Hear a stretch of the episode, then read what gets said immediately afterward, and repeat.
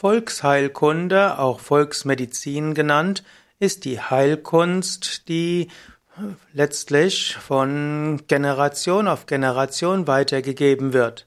Zur Volksheilkunde gehören die sogenannten Hausmittel.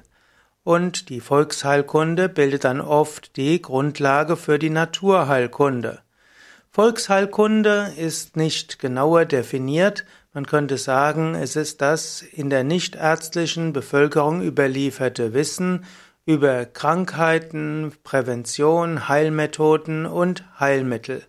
In der Weltgesundheitsorganisation, in der WHO, wird die äh, Volksmedizin in ethnischen Kulturen als traditionelle Medizin bezeichnet.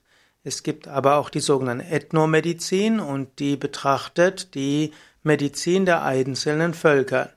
Ethnomedizin ist nicht unbedingt gleichbedeutend mit Volksmedizin, denn auch in anderen Völkern gibt es äh, sehr ausgefeilte mit Heilkunde, die nicht als Volksheilkunde bezeichnet werden kann, weil es dort eben auch Ärzte gibt. Man könnte sagen, Volksheilkunde ist alle Heilkunde, die nicht von Ärzten und nicht von Schamanen ausgeführt wird. Geschichte der Volksheilkunde die Volksheilkunde oder auch die Volksmedizin reicht zurück bis in die Urgeschichte der Menschheit. Und vermutlich haben die Menschen durch Ausprobieren oder auch durch Beobachtung hm, verschiedene Heilpflanzen gefunden und verschiedene Heilmittel. Eventuell haben Menschen auch schon immer eine gute Intuition gehabt und intuitiv gespürt, was dort hilft.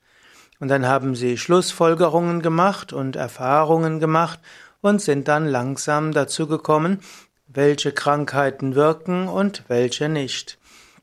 Und so ist aus dieser Volksheilkunde schließlich auch die Medizin entstanden. Es gibt zum Beispiel die antike Medizin, die arabische Medizin, die traditionelle chinesische Medizin, TCM, die Ayurveda und auch die Medizin im alten Ägypten.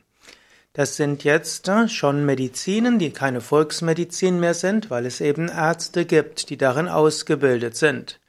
Zur Volksmedizin gehören also oft schon, also oft und eigentlich immer Kräuter, Wissen um Kräuter, manchmal auch um verschiedene Formen von Heilfasten, oft Schwitzkuren, manchmal gehört zur Volksmedizin auch bestimmte Massagetechniken oder auch Wasseranwendungen und äh, vieles andere. Volksheilkunde, Volksmedizin wird auch im, gibt es auch bei den Bauern, man könnte auch sagen die Bauernmedizin.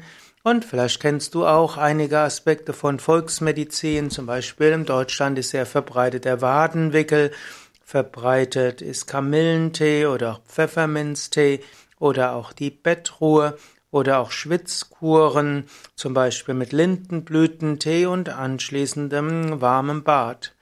Und so gibt es also die verschiedenen Traditionen der Volksheilkunde, die durchaus äh, ihre Wirkung hat, aber heutzutage ergänzt werden muss, natürlich durch die Naturheilkunde, die von Heilpraktikern und Ärzten ausgeführt wird und natürlich auch von der akademischen Medizin, auch Schulmedizin genannt.